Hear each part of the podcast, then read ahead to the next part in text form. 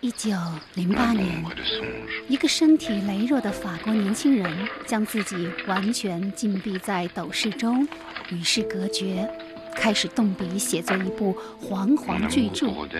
直到一九二二年，他去世前夕，匆匆写完最后一卷。他把全部的生命。都集中在回忆与写作上，毫不关心世事，甚至第一次世界大战也在他的书中被忽略。这部小说似乎只为反映十九世纪末的巴黎的生活。这个年轻人叫马塞尔·普鲁斯特。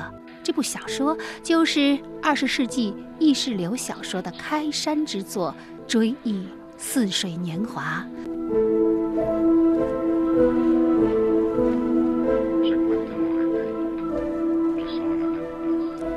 听众朋友，大家好，这里是小凤直播室，我是小凤。二零一七读书秋季榜今天将要推出的是虚构类作品的第二集，就让我们从普鲁斯特开始谈起。在这里，我们阅读世界。您正在收听的是小凤直播室读书榜。小凤直播室二零一七读书秋季榜虚构类作品《斯万的一次爱情》，作者马塞尔·普鲁斯特，翻译沈志明，由上海译文出版社二零一七年七月版。在我十九年的采访生涯当中，我总是希望嘉宾带来的书籍尽可能指向经典。所幸，上海作家陈村先生最喜欢的一本书就是。普鲁斯特和他的《追忆似水年华》。我前段时间在住医院，住医院的时候，我看那个《追忆似水年华》，我到现在还没看完。啊，普鲁斯特的，哎，那那个书可实在是太厚了。天书，天书，就是我在读它的时候会有很多想法，因为我是是在医院读的，我觉得这个环境是对的。我们在一个很喧闹的时候，你去读普鲁斯特可能安不下心来，因为它里面没有什么很明显的情节，那种生死跌宕那些都是很那个的。那么，在这个里边，在这本书里边，就是他会用很大的一个结构去诉说一个故事，而且那些细节、那些描写都是非常之好的。甚至有时候你会感觉有些病态的，就是我们所眼睛看不到的东西都被他看见。他写的那么好，一层又一层的就给你推出去那种。他好像是用放大镜在看这个世界一样。他用心灵之光在看这个世界。心灵之光。他跟我们是不一样的。他是一个有一个有异禀的人，你就看，啊，这你很叹服，这是大师，就是。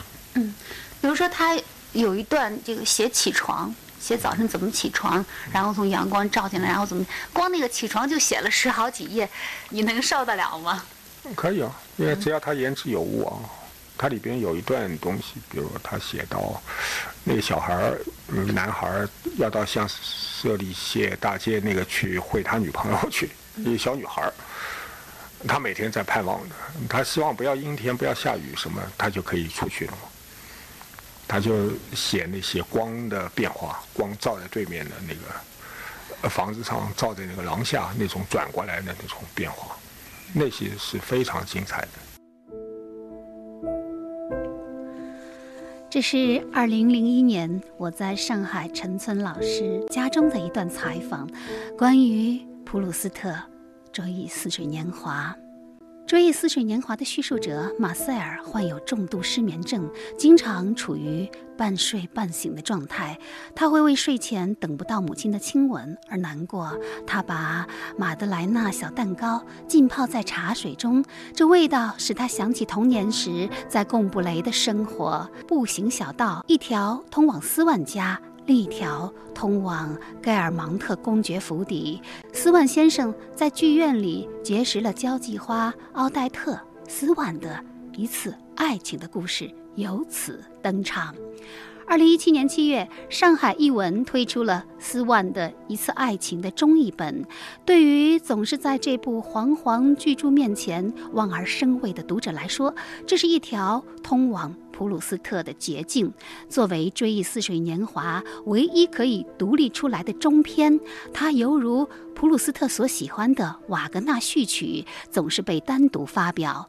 斯万的一次爱情虽然只是追忆似水年华第一卷中的一个章节，却是整部以第一人称叙述的鸿篇巨著当中唯一以第三人称叙述的一个章节。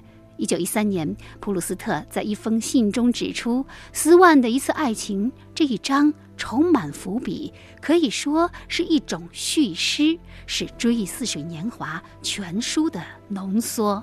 记得我是去年的时候，然后我到书店里去买了两套书，一套是《追忆似水年华》，一套是《尤里西斯》。我觉得如果我家里不放这两本书的话，好像是这个很没面子，所以就 买回来，但是一直还没有看，因为看到那么厚厚的这个三大卷啊，然后就就有点这个望而却步的感觉。就是在这个小说中呢，你不不能很着急的去看它，就我们平时看小说呢，总有人物的命运啊，或者说那种故事啊，来激动你的。或者说有某种煽情的语言激动，那么这小说里都没有，它很平淡。呃，你就这么老老实实就跟着他走吧，就是你去看他，他在介绍，比如说四万一家，介绍这他的邻居，那么他的由来，他的祖母，他的那个祖母的一个女佣，一个仆人，那么一个个的在那儿说着，说他的一些想法，说他的。当时的一些期盼，那么你在读它的时候，你也会觉得很亲切。就是一个人在慢慢的数着这些东西的时候，而且有一个人慢慢的向你指出你周围的那些好看东西的时候，你觉得他周围的东西有时候也是你周围的东西，你也是很嗯草率的、很粗糙的把很多东西给看了。但是那些东西是值得你再看的，就是，当你再看的时候，它会发出不一样的光亮的。当你检讨自己的一生的时候，再重新回顾这个一生的时候，甚至你想到某些话语的时候，你会有一种异样的情感的。那么你就好好的跟着他，我觉得像一个朋友跟你谈心，或者你跟一个人在散步走路一样，就是你跟着他走吧。斯万是一个腰缠万贯的犹太人。毕业于卢浮宫美术学校，他知识渊博，文化修养深厚。出没于上流社会的他，总是沉浸在对于爱情的幻想中。因此，对一个半上流社会的女人交际花奥黛特的主动示爱，斯万陷入了爱河。但等待他的，却只有酸楚。卑鄙的女人！啊！真是愚蠢到了极点！我真恨不得一枪打死奥黛特。一开始，我觉得她长得并不漂亮，可后来竟然爱上了她，把她当做天使一样的爱她。现在我决定跟她一刀两断，可我做不到，我做不到，做不到，我做不到。斯万死后，奥黛特成了盖尔芒特公爵的情妇。这就是斯万的一次爱情，作为《追忆似水年华》手卷当中的最重要的一章，普鲁斯特先向读者出示了斯万的故事，它既是追忆中爱情的序曲。也可以看作是全书爱情的序言，因为其中包含的恋爱主体间普遍的关系和欲望的运作机制，也能和主人公我与希尔贝特以及阿尔贝蒂娜的爱情等等技术当中找到痕迹。这些都构成了普鲁斯特笔下爱情的核心问题，那就是。爱情，与其说是投射的一个实体，不如说是我们自身的一种创造、一种想象。犹如在斯万的爱情中，斯万对奥黛特的爱情也完全是由他主观杜撰出来的。他提炼嫉妒的毒汁来腐蚀自己，让这段感情成为一种失败者的慢性自杀。今天，今天，我可是明白了，他对我的爱情。一开始我拒绝了他对我的真挚的感情，这再也不会复活了。可没有他，我无法生存。这是一种能置我于死地的病根。可这病，我也不想治好。有时候真希望我的艾特能出一场事故，舒舒服服的一下子死掉，这一切也就结束了。马塞尔·普鲁斯特1871年出生在巴黎一个中产阶级家庭，父亲是学者，母亲是富有的犹太经纪人的女儿。普鲁斯特自幼患哮喘病。中学的时候开始写诗，后来进入巴黎大学钻研修辞和哲学。他痴迷于伯格森直觉主义和弗洛伊德的潜意识理论，并尝试将它们运用到小说写作当中，从而开创了意识流文学的写作。而《斯万的爱情》不仅是一部爱情小说，还是一个社会的缩影，一群人物的肖像。一个时代的批判。那么迄今为止，国内只有一家出版社出过全本的《追忆似水年华》，而且是多人合译。普鲁斯特迷们曾经对周克希先生译完这套丛书充满期待，但是周先生不久前在“普鲁斯特太长，人生太短”的感慨当中宣布停译。不知道周克希是否是？陈村老师所说的，他的这位翻译家朋友，我还曾经请教过一个翻译家一个问题，就我看对照两个版本以后呢，我就发现有一段，就是说那姑娘呢，后来小姑娘就送给他了一个担子，就我们那小男孩带玩的那个打担子那个玻璃担子，嗯，那个给他一个担子，那么就这样一个事情，两个版本是不一样的。一个呢是说那小姑娘把那个担子掏出来，吻了一下，然后给他的。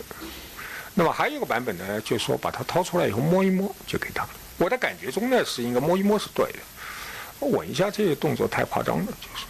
那后来我就请教那个翻译家，翻译家给我查了原文。最后结果？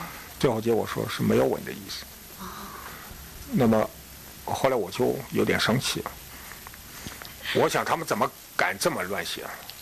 这么乱翻译？呃，就是我对那个来说，对一个作家来说，他的分寸是非常非常要紧。他写作的时候有很多选择，你可以吻一下，你可以把这个担子含在嘴里一会儿，你可以把它摸一摸，你可以把那个担子什么一劈两半等等，你可以很多动作可以选择。但是他选择的一个动作的话，一般是有他理由的。那我们翻译的人。应该你不是创作，你必须要尊重我们的原作的意思，不可以这样的。但是我还会有另外一个感觉，我是鼓励这个翻译家，就是说把那个《追忆似水年华》能够一个人把它翻完，因为现国内没有一个人的版本，都是好几个人都是哎很多人把它翻的那个全译本，那么总是不妥当的。我想，如果能够出现这样一个版本，挺好。他可能最近要开始翻译，就说。就是你的一位朋友。有朋友，那个台湾他们同意等他七年，就是等他七年时间。他要用七年的时间来翻译《追忆似水年华》，这个活儿他接下来了。对，这也是很累的一个事情。《追忆似水年华》的翻译者。周克希先生已经停译这部书。那么今天介绍的这部斯万的一次爱情，翻译是沈志明先生。据说他也有志于独立译完七大卷的《追忆似水年华》，正全力以赴。我们不妨先从这一个单行本中领略一下沈译本的魅力。斯万的一次爱情，作者普鲁斯特。翻译沈志明，上海译文出版社，二零一七年七月版。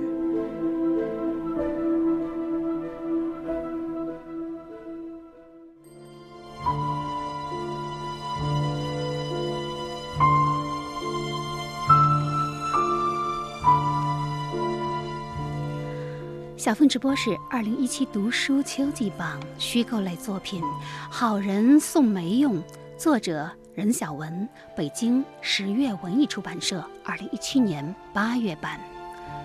生宋梅用时，母亲已过四十岁，生产几乎要了她的命。每次宫缩汹涌，她都厉声诅咒这个孩子。熬到第八个时辰，接生婆在她腿间依稀看见脑袋，拽不出，便。捏断孩子的锁骨，缩小了，抠出来，这就是小说《好人送没用》的主人公。宋梅用诞生记，她是一个苏北女人，在上海生于一九二一年，死于一九九五年。因为是最小的女儿，所以被母亲嫌弃，起名没用。可就是这样一个没用的女子，为父母养老送终，接济游手好闲的哥哥，拉扯大了五个儿女。她像很多中国人一样，熬过了战乱、饥饿，经受了种种政治风浪。顽强地生活着，也像很多中国人一样，在勤劳善良之中，不乏怯懦和精明，悲欢和坚忍，却始终恪守着对人有用的信条。好人送没用是七零后实力派作家任晓文的。最新力作，他用三十八万字讲述了这位苏北女人在上海艰辛打拼、忍辱负重、立足生根的故事。他关于生命的思考也贯穿在《好人宋梅用》的整个写作。过程当中，在他的笔下，宋梅用既是每一个人，又是这一个人。他的形象既有作者的影子，又绝非作者观念的传声筒。他仿佛拥有自由选择的能力。正如作家石一峰所评价的：“一个出色的中国故事，应该是国家故事和个人故事的自然结合。小情绪和大时代并不是割裂的。”个人和国家也不是脱节的。好人送没用的写作展现的是个人心灵的历史，而非关于国家和时代的叙述。但它就是弱水三千，蒸腾为云，最先落下的那一滴水。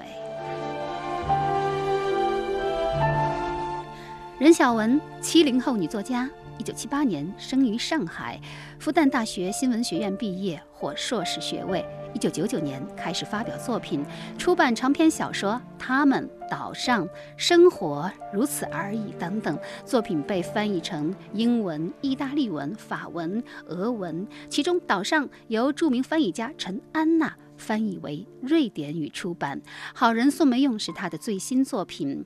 二零一七年二月，在十月杂志发表之后，就引起读者关注，并且成为。路遥文学奖评委共同投票产生的二零一七年度上半年两部入围作品之一，评委们认为“好人没用”这两个词，既是对女主人公宋梅用一个底层劳动妇女性格的经典概括，也是对无数中国自感无用之人的经典概括。他们是人群中的大多数，身上不乏民族的传统美德，但他们也活得麻木，活得偶然。恶行和善意在他们心中始终是浑浊的一团。但小文则为他们辩护说，宋梅用是被历史遗忘名字的小人物，是被时代筛漏了的小人物。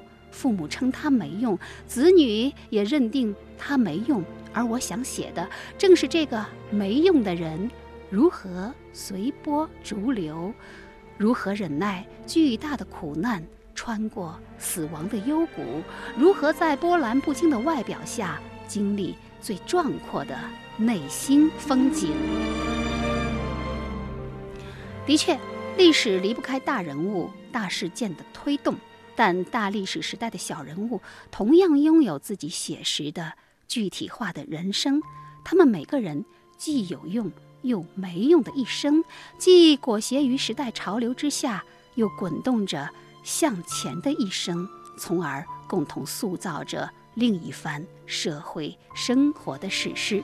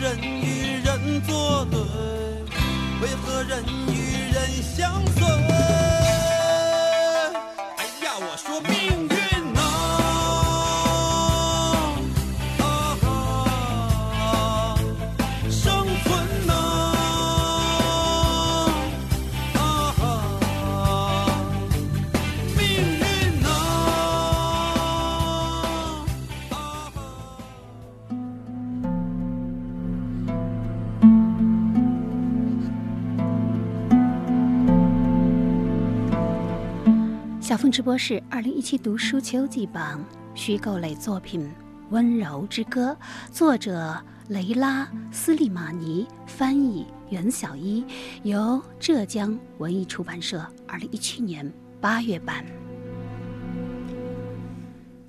婴儿已经死了，只用了几秒钟的时间。医生说，小家伙并没有承受太大的痛苦。人们将浮在一堆玩具中的脱臼的小身体塞进灰色的套子，拉上亮色的拉链儿。这个令人心碎的场景，正是2016年龚古尔文学奖作品《温柔之歌》的开场。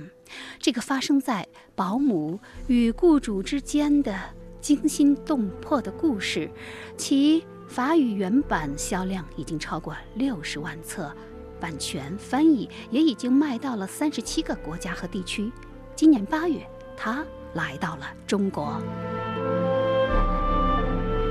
众所周知，一年一度的法国公馆文学奖历来是在整个欧洲乃至世界都备受瞩目的文学盛会。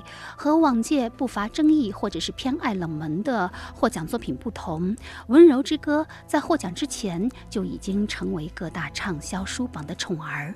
作者雷拉·斯利马尼不仅是一位温柔美丽的八零后女作家，也是龚古尔百年历史上第一位在怀孕期间获奖的女性。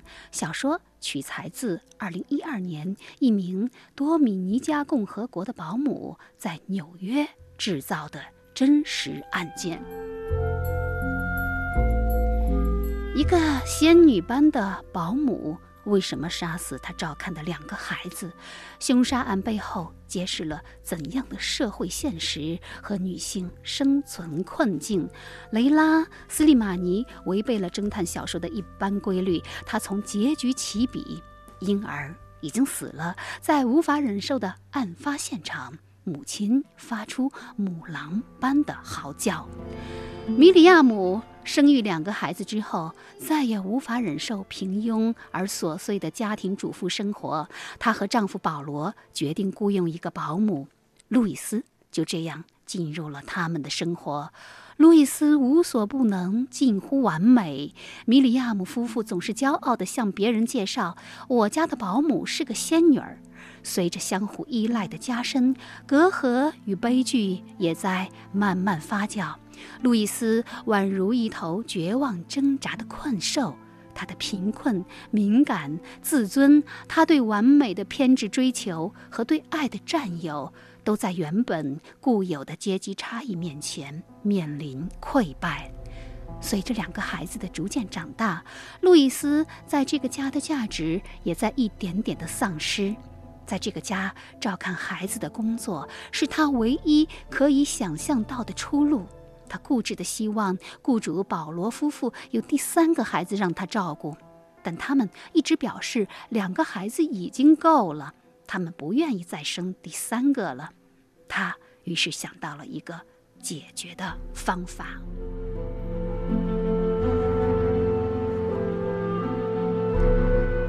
温柔之歌以悲剧起笔。打开了诸多社会问题以及女性生存困境的冰山一角，继而用冷静、节制却又直击心灵的笔触，将故事从多个叙述视角展开，一一揭示出这其中难以弥合的阶级差异和文化偏见，以及这些深陷疯狂之中的溺水者所有。错综复杂的秘密和阴暗的命运，抽丝剥茧一般的把人类难以捉摸的脆弱情感尽显于纸上。雷拉·斯利马尼，一九八一年出生在。摩洛哥首都拉巴特拥有摩洛哥和法国双重国籍。他曾经追随茨威格的足迹，横跨东欧，也沉醉于巴尔扎克、左拉和雨果的文字。法国《世界报》称，雷拉用敏锐的眼光将模糊的情感条分缕析。这种情感是一杯混合了仇恨、欲望和爱的鸡尾酒，一点。既然将保姆和他的雇主紧密相连，除了描写这则社会新闻本身不同寻常的特征之外，作家也尝试找出当代社会矛盾的症结。而龚古尔文学奖评委会主席贝尔纳先生则称赞说：“《温柔之歌》的获奖证明了龚古尔奖回归了他设立之初的传统。”那么这本书的翻译者是法国文学教授、翻译家袁小一，他的译作包括卢梭的《一个孤独漫步者的遐想》，勒克莱齐奥的《流浪的星星》，以及米兰昆德拉的《生活在别处》等等。他说，《温柔之歌》是好看的严肃文学小说的主题那么沉重，但是叙事方式又是那么轻盈，你会不知不觉之间。跟着他走，走得很远，很远。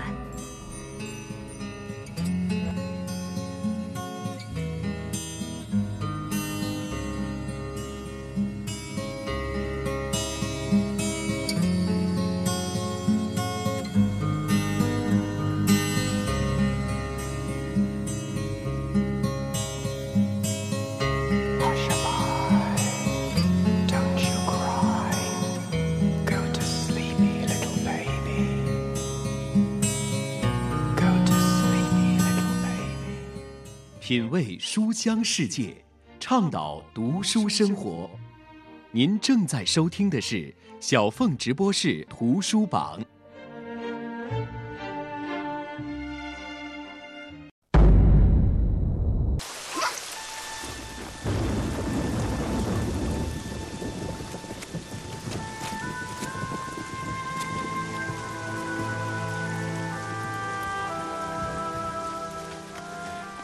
凤直播室，二零一七读书秋季榜虚构类作品《劳燕》，作者张玲，二零一七年七月版。二零一零年春天，旅居加拿大的作家张玲终于下定决心辞掉做了十七年的听力康复师的工作，成为一名职业作家。也是在那一年。他写作的名声开始溢出文学圈外，他的中篇小说《余震》被冯小刚改编成电影《唐山大地震》，在全国上映。这部电影以震撼的画面和动人的故事，夺取了无数观众的眼泪。你的爸爸妈妈呢？你还有亲人吗？别怕，叔叔带你回家。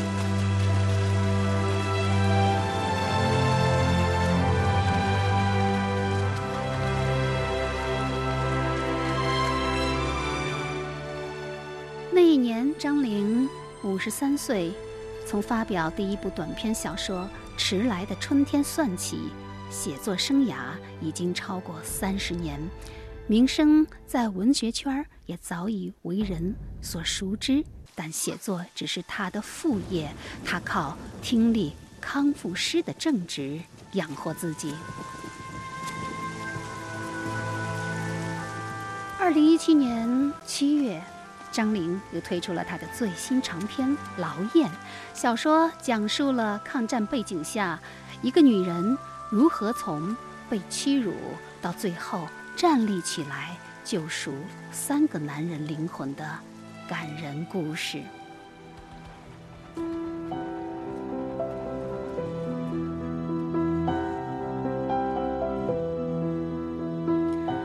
你说，以后我们三个人当中，不论谁先死，死后每年都要在这个日子里到月湖等候其他两个人聚齐了，我们再痛饮一回。那天，我们都觉得你的建议很荒唐。你说的是死后，而不是以后。我们既不知道别人的，也不知道自己的死期。死后的世界对活着的人来说是一片无解的未知。现在我们终于明白了，你才是我们中间的智者。劳燕的叙述方式极为独特，小说一开始就抛出了所有人已经死去的事实，但是所有人的亡灵践行了当年的约定。他们重聚月湖，在追忆中慢慢吐露每个人所掌握的那一部分真相，还原了发生在月湖的那段历史。故事中的月湖位于浙江温州玉湖一带，这里是抗战时期中美特种技术合作所第八训练营的所在地，位于一片。与世隔绝的山林之中，这是当年美国军事援华的一个秘密基地。故事的叙述者分别是行医的牧师比利、训练营的美军军官伊恩和中国学员刘兆虎。因为不同的机缘，他们和一位曾经被日本兵蹂躏过的中国姑娘有了一段生命的交集。在三个人的世界里，女孩也拥有着三个不同的名字。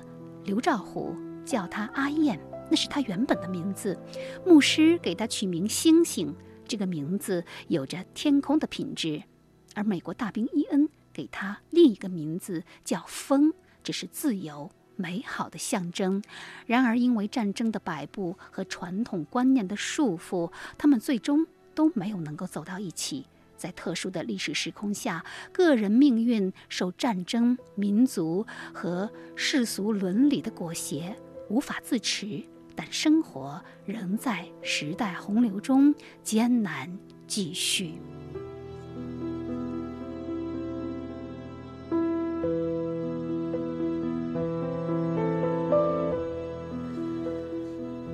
这部小说的名字之所以叫《劳燕》，张玲说。有两层寓意，第一层是因为女主人公的名字叫阿燕，那是常见的江南女子的名字。第二层的寓意是指分离，当然，首先是指战争让人们劳燕分飞，不仅仅是有情人之间，还指向更为广阔的层次：人和人的分离，人和故土家园的分离，人和原有的社会关系的分离。这种分离。痛彻心扉，又终身难愈。张玲，浙江温州人，一九八三年毕业于复旦大学外文系，一九八六年赴加拿大留学，现在定居于多伦多。九十年代开始写作，曾经多次获得包括华语传媒年度小说家奖、台湾时报开卷好书奖、香港《红楼梦》长篇小说奖等。众多的文学奖项，《劳燕》一经出版，也广受好评。莫言说：“张玲的语言细腻而准确，尤其是写到女人内心感觉的地方，大有张爱玲之风。”冯小刚则称张玲是一个特别有胆气的作家。从余震到《劳燕》的写作，他持续直视生命褶皱深处的创伤和疼痛。同时，他也是一个特别有温度的作家。他笔下的人物，无论深陷多么幽深的苦痛，最终都能带着光实现自我的一个更新。读完他的作品，也就能了解一个民族战胜苦难的强大的心理基因。好，以上为您介绍的是《劳燕》，作者张玲，人民文学出版社，二零一七年七月版。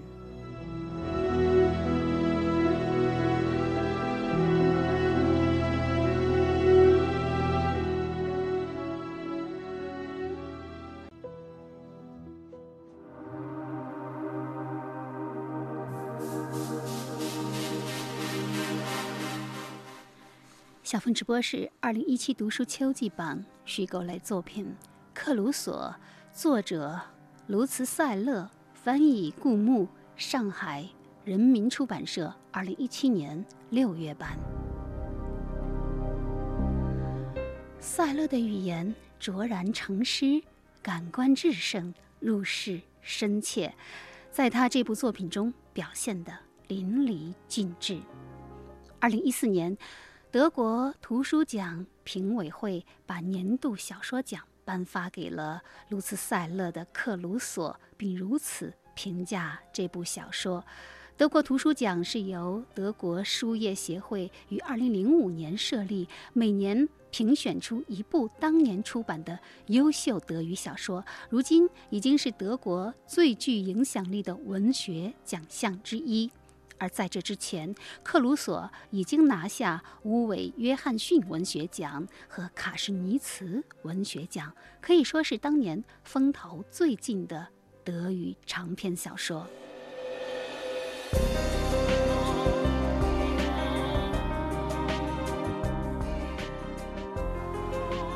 水面下明暗交错的海底。仿佛在不断晃动，让艾德看得入迷，迷得差点掉下去。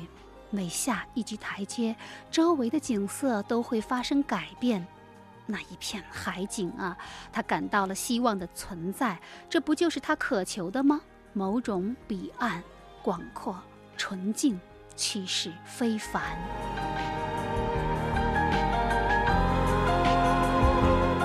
这里是。波罗的海上的西登赛岛，一分是陆地，九分是天空。作为度假胜地，这儿也是边境内的自由之乡。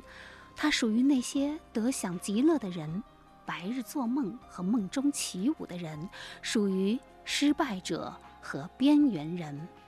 八十年代末的一个夏天。东德，二十四岁的大学生艾德因女友车祸去世，受到沉重打击。这位对表现主义诗歌有很深研究的文学青年，逃离故乡，独自来到西登塞岛，成了克劳斯纳饭店的一名忘记洗碗工。他在这里结识了一群性格和背景各异的同事。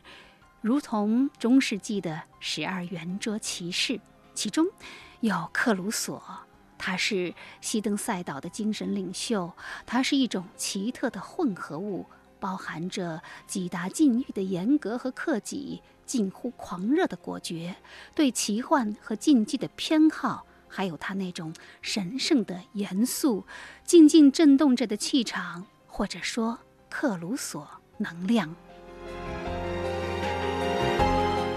逃离到岛上的沉船者必须接受这里生活的规则。克鲁索的乌托邦就是要为每一个生活的沉船者和国家社会的沉船者，在三夜之内找到通往自由的根基。但是现实社会的巨变。动摇了小岛上乌托邦的构想。克鲁索在西登塞岛构建通往内心的乌托邦的尝试，成为一场生与死的搏斗。随着柏林墙倒塌，岛上的人们需要为自己的何去何从做出新的选择。这就是德国诗人卢茨塞勒的长篇小说《克鲁索》，以一段。被人遗忘的历史为背景，诗意地书写了一个有自杀倾向的年轻人自我觉醒的历程，同时，一实一虚地展现了当时边境内的自由之乡西登塞岛及其精神领袖克鲁索，谱写出了一首献给逃亡者的挽歌。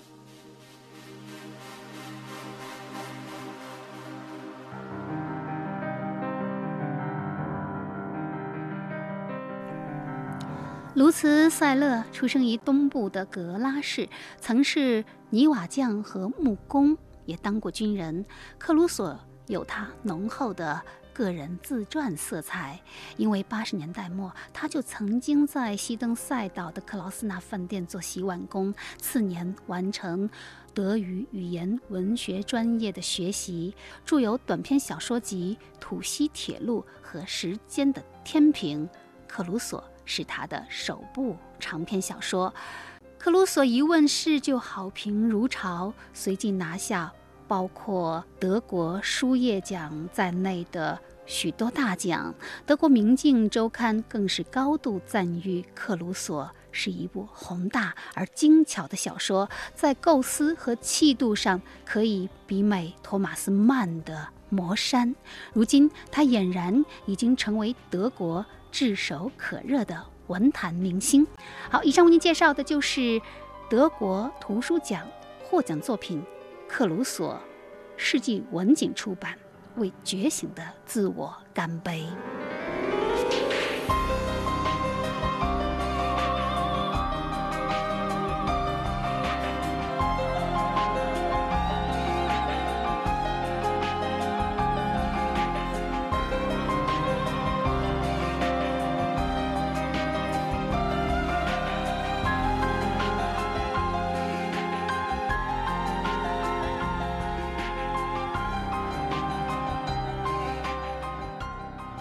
Blue 439. Blue 439, over. Blue 439, go ahead, please, over. Phone Western 0219. Tell them I'm on my way, will you? Roger Wilco, stand by. 摄影师托马斯有一天在公园里抓拍到了年轻情侣的系列照片。出人意表的是，照片中的一个女子简竟然不惜一切代价想要要回她的底片。这让托马斯非常疑惑。他相信这张照片，也许是拍下了某些不可告人的秘密。果然，他把照片放大之后，看到了一具尸体和一个拿着枪的人，一桩谋杀案的雏形在托马斯的脑中展开。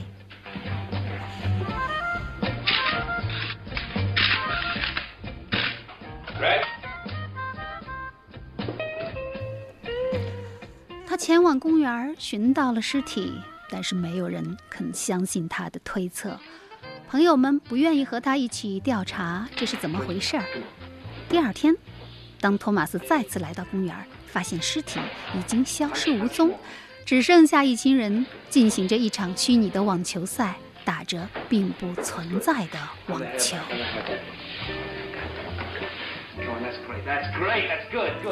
这就是意大利导演安东尼奥尼从科塔萨尔的作品《魔鬼弦中》获得灵感，通过相同的故事架构创作出的电影《放大》。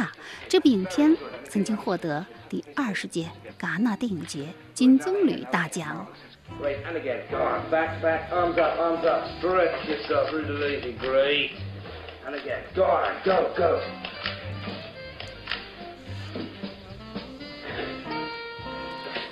小峰直播室二零一七读书秋季榜虚构类作品《南方高速》，作者胡里奥·科塔萨尔，由南海出版公司二零一七年十月版。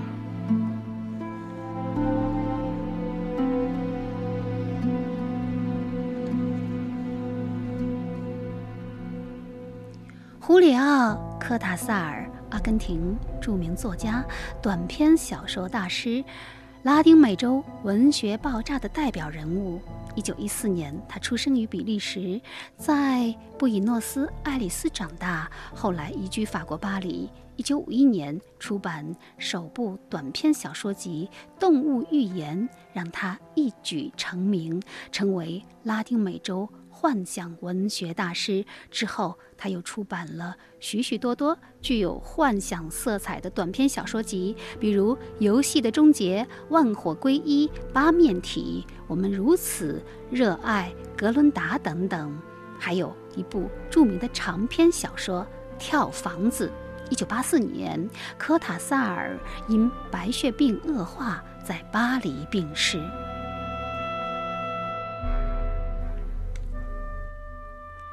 二零一七年十月，南海出版公司出版了科塔萨尔短篇小说全集《南方高速》，其中就收录了包括放大原著小说《魔鬼弦》在内的科塔萨尔的几乎所有经典短篇。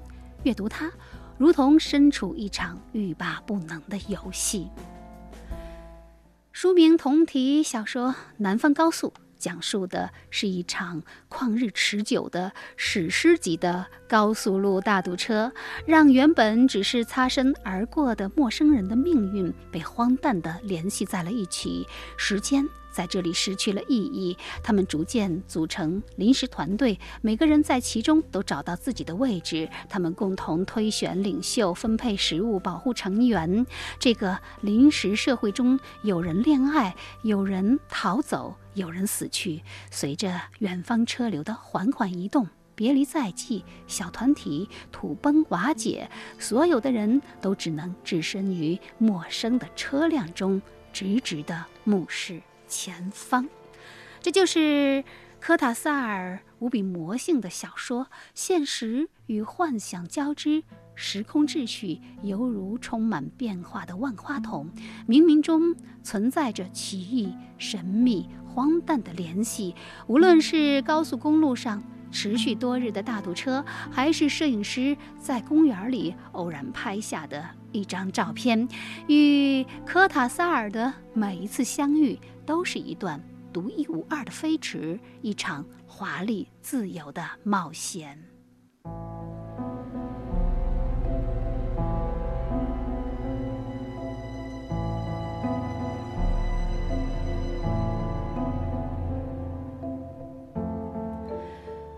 博尔赫斯曾经评价说。没有人能够为科塔萨尔的作品做出内容简介。当我们试图概括的时候，那些精彩的要素就会悄悄地溜走。对于科塔萨尔来说，世界值得看第二眼，因为第一眼可能没有看清。芸芸众生或是不肯，或者没有能力多看世界一眼，但科塔萨尔可以。南方高速出版之后，曾经得到马尔克斯、聂鲁达、呃萨拉马戈还有略萨、莫言齐声推崇。马尔克斯甚至说，科塔萨尔正是我将来要成为的那种作家，而莫言则感叹，读他，我的心情激动不安，头一次感觉到叙述的激情和语言的惯性。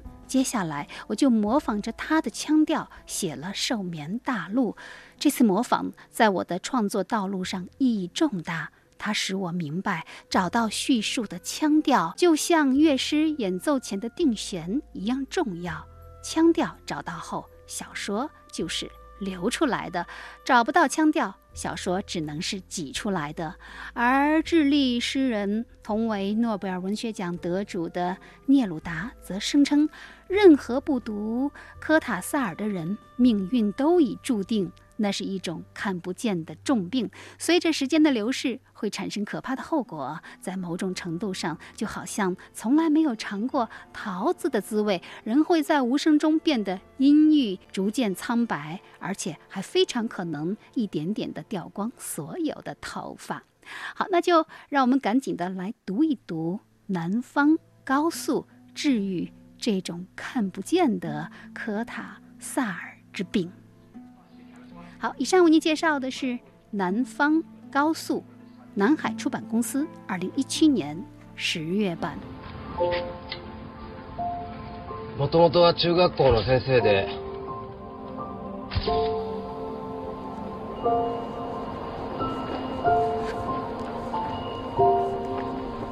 歌が上手で。 小时候，松子一直都在尝试获得父爱。为了逗父亲笑，他经常扮鬼脸。长大后，松子本想听从父亲的安排，当一个安分的老师。可是因为包庇偷钱的学生阿龙，松子最终被学校开除。店の人はお金さえ返せば警察沙汰にはしないって言ってくれてるの。ね、先生も一緒に行くから旅館の人に謝ろう。知らねえ。 松子离家出走，先后经历了五段不幸的感情。多年之后，他已经不再爱任何人，也不再让任何人走进他的生活。在枯竭的河川旁，人们发现了松子冰凉的尸体。这就是改编自山田宗树的同名畅销小说《被嫌弃的松子的一生》。二零零六年，电影和电视剧版同时上映，风靡一时，获奖无数。小凤直播室二零一七读书秋季榜，接下来这一本就是《被嫌弃的松子的一生》，作者山田宗树的又一部作品《百年法》，翻译汪洋，由江苏凤凰文艺出版社二零一七年十月版。《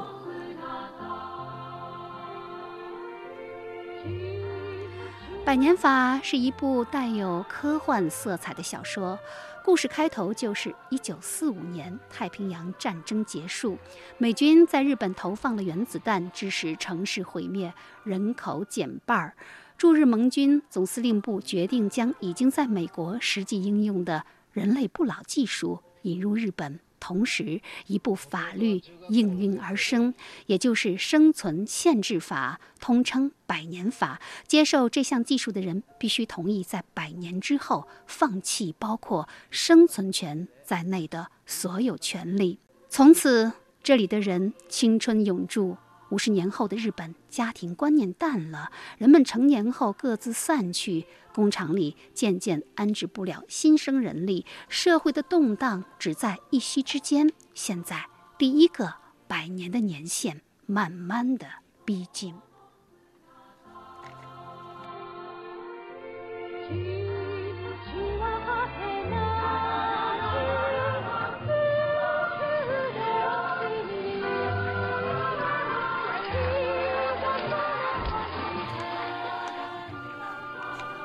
作者山田宗树，一九六五年出生在爱知县，是日本当代知名小说家。其代表作《被嫌弃的松子的一生》发行量已经达到一百二十万册，在国内外都有超高人气。二零一三年，他凭借着另一部作品《百年法》。获得第六十六届日本推理作家协会奖，并且入围二零一三年书店大奖、日本星云奖等多项文学大奖。山田宗树说：“我再也写不出比这更好的作品了。”而《百年法》呢，是山田宗树在写完《松子》之后构思了十年的作品，期间他数度停笔，因为题材太庞大，每写一句话都是对。未来社会的恐惧与戳穿。彼は私のことをじっと見つめ、そして言ったの。あの、もしよろしければ、今度の日曜日。在被嫌弃的松子的一生当中，山田宗树用松子的悲剧讨论了人的一生到底应该怎么活。但是在《百年法》里，他写的是全人类应该怎么活。 二人の時間が嬉しくて。I walk the road where candy trees grow. I dance in the woods. 好，以上为您介绍的就是山田宗树又一部引人瞩目的科幻作品《百年法》，献给面临经济衰退、人口老龄化、社会差别化的。 日本，二零一七年十月，江苏文艺出版社出版《百年法》中文版。有人感叹，其他人都在绞尽脑汁思考如何长生不老的时候，日本人已经在思考长生不老的危害了。而永生到底是人类永恒的梦想，还是噩梦的开端？好，听众朋友，这期小凤直播室读书秋季榜就进行到这里。主持人小凤代表节目总监王尚共同感谢您的收听，也欢迎您关注本人新浪微博“小凤丢手绢”。再会。それ以来、私はずっとその顔真似で父の機嫌を取り続けました。なんとか父に振り向いてほしい。 父に愛されたいと父さん父の望む学校へ行き 父の望む職業を選び父の理想の娘になろうと努力しました。それなのに久美の晴れ姿見れん顔してるな。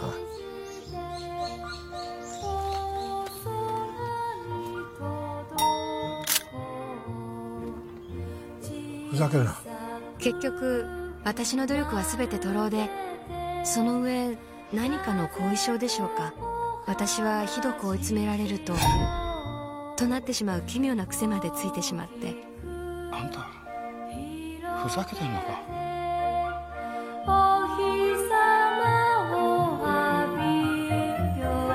それが私の24年間です